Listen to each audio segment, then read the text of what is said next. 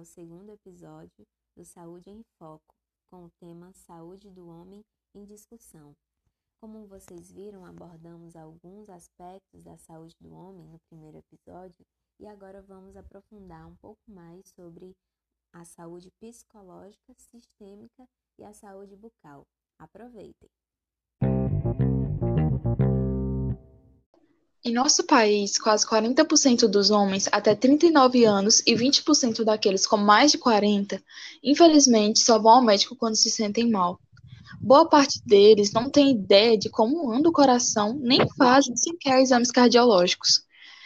E ao menos um terço encontram no, no bem-estar mental o principal desafio para se ter mais saúde na atualidade. É, e isso foi resultado né, da pesquisa Um Novo Olhar para a Saúde do Homem, a qual foi realizada via internet com 2.405 brasileiros de todas as regiões do Brasil, organizada pela revista Saúde. Essa pesquisa é, apontou que há entre os homens uma grande dificuldade de aderir a um estilo de vida equilibrado e que existe uma falha na devida atenção em relação à prevenção cardiovascular. É, e quase metade dos homens desse estudo, é, eles estavam acima do peso, e 39% declarou ter hipertensão, e 43% disse que tinha colesterol alto. Mesmo cientes dos principais fatores de riscos e sintomas de problemas cardíacos, apenas 39% dos homens disseram que procurariam imediatamente o médico diante de sinais, é, como dor no peito, por exemplo.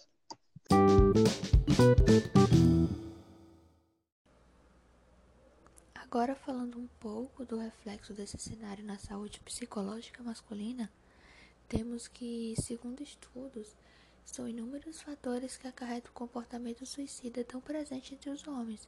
Dentre eles, destaca-se o distanciamento familiar, fruto dessa independência que associa ao sexo masculino, e o próprio silêncio construído é, na formação sociocultural. Porque, como falamos no nosso primeiro episódio desse podcast, a construção desse ideal de que o homem não pode demonstrar sentimentos, porque seria um sinônimo de fraqueza, é, constrói indivíduos presos nos seus próprios sentimentos e incertezas, e com isso causando um sofrimento psíquico que muitas vezes pode acarretar em condutas suicidas. Baseado nesse ideal, dados do Ministério da Saúde de 2017 apontam que dos casos de suicídios notificados no Brasil entre 2011 e 2016, 79% foram do sexo masculino, sendo assim, os 21% restantes foram mulheres, o que fortalece a premissa do documentário O Silêncio dos Homens, que falamos no nosso primeiro episódio, de que o índice de suicídio entre os homens é quatro vezes maior se comparado ao feminino. Nessa mesma perspectiva, é, segundo dados da OMS, está refletido no cenário mundial, o que não se restringe somente ao Brasil. Sendo assim, segundo os dados de alguns estudos, é, falam que a faixa etária mais associada ao índice elevado de suicídio são homens entre 70 e 79 anos, estando associado principalmente a intoxicações intencionais com agrotóxicos e drogas de abuso. Além desse reflexo que essa questão sociocultural tende a causar na saúde psicológica do sexo masculino, temos também reflexo na saúde sistêmica, os quais estão associados a alguns hábitos, como má alimentação e condutas de vidas é, em excesso. Estão intimamente associados com algumas comorbidades sistêmicas que acometem maior quantidade esse sexo, se comparado às mulheres.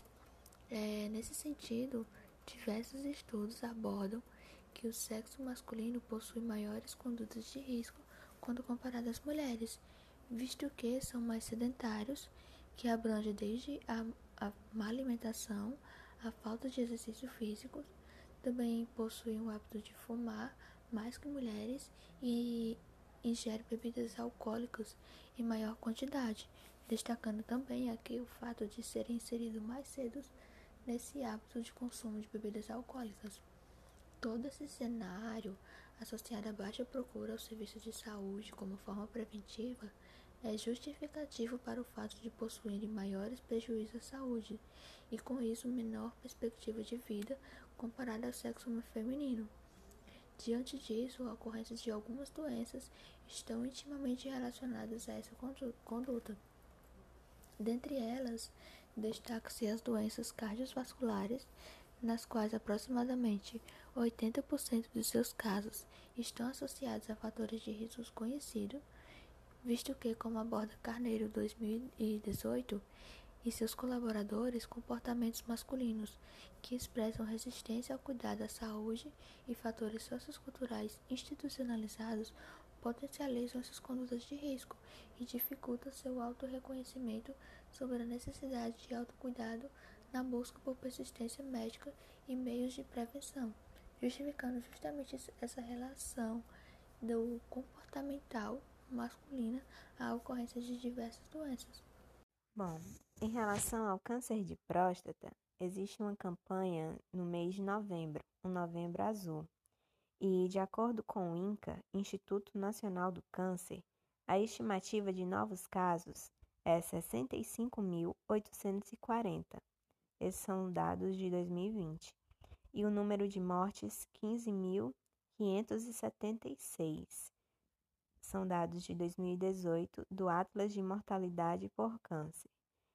Esse câncer é considerado o tipo mais frequente em todas as regiões do país, e de acordo com a Sociedade Brasileira de Urologia, um em cada seis homens com idade acima de 45 anos pode ter a doença, sem que nem sequer saiba disso.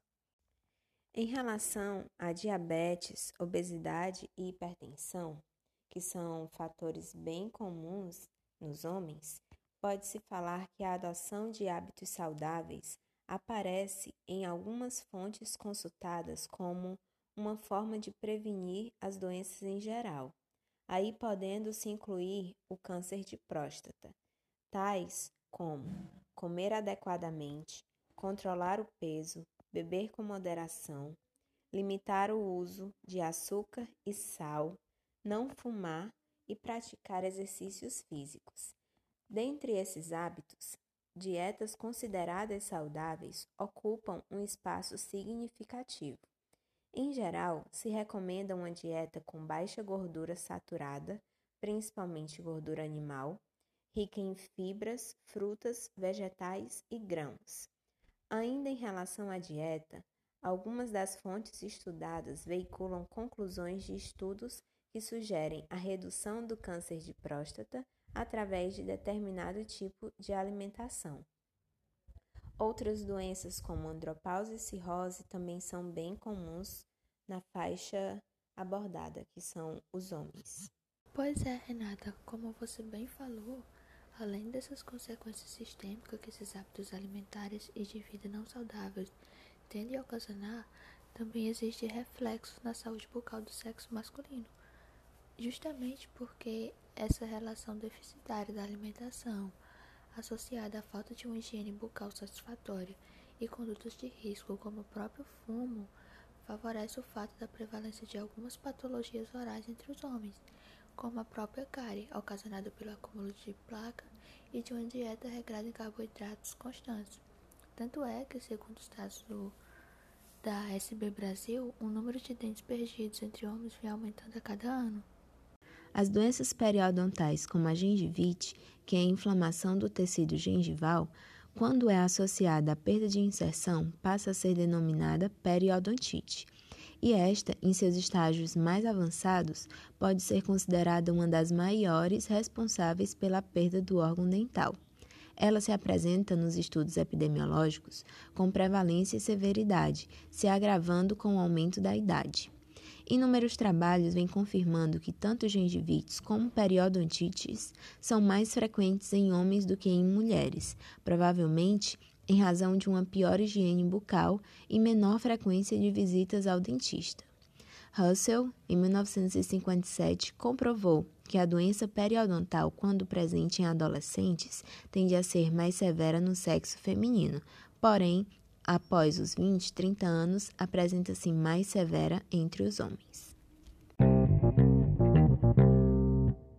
Por fim, É nítida a inadimplência por parte das várias esferas sociais para com a saúde do homem.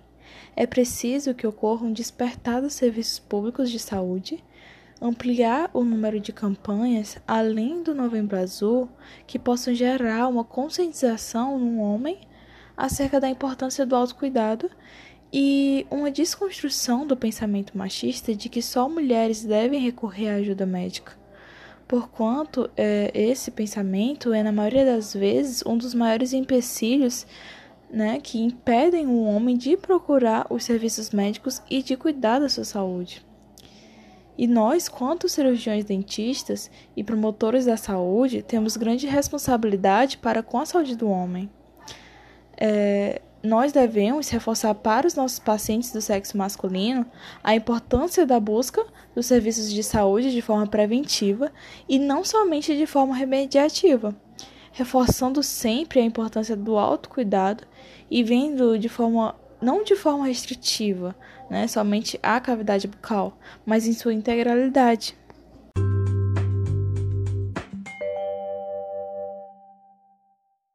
Bom, pessoal, já estamos finalizando o segundo episódio e agradecemos a audiência e a atenção que vocês disponibilizaram ao ouvir esse podcast, que trouxe o tema Saúde do Homem em discussão. Até a próxima!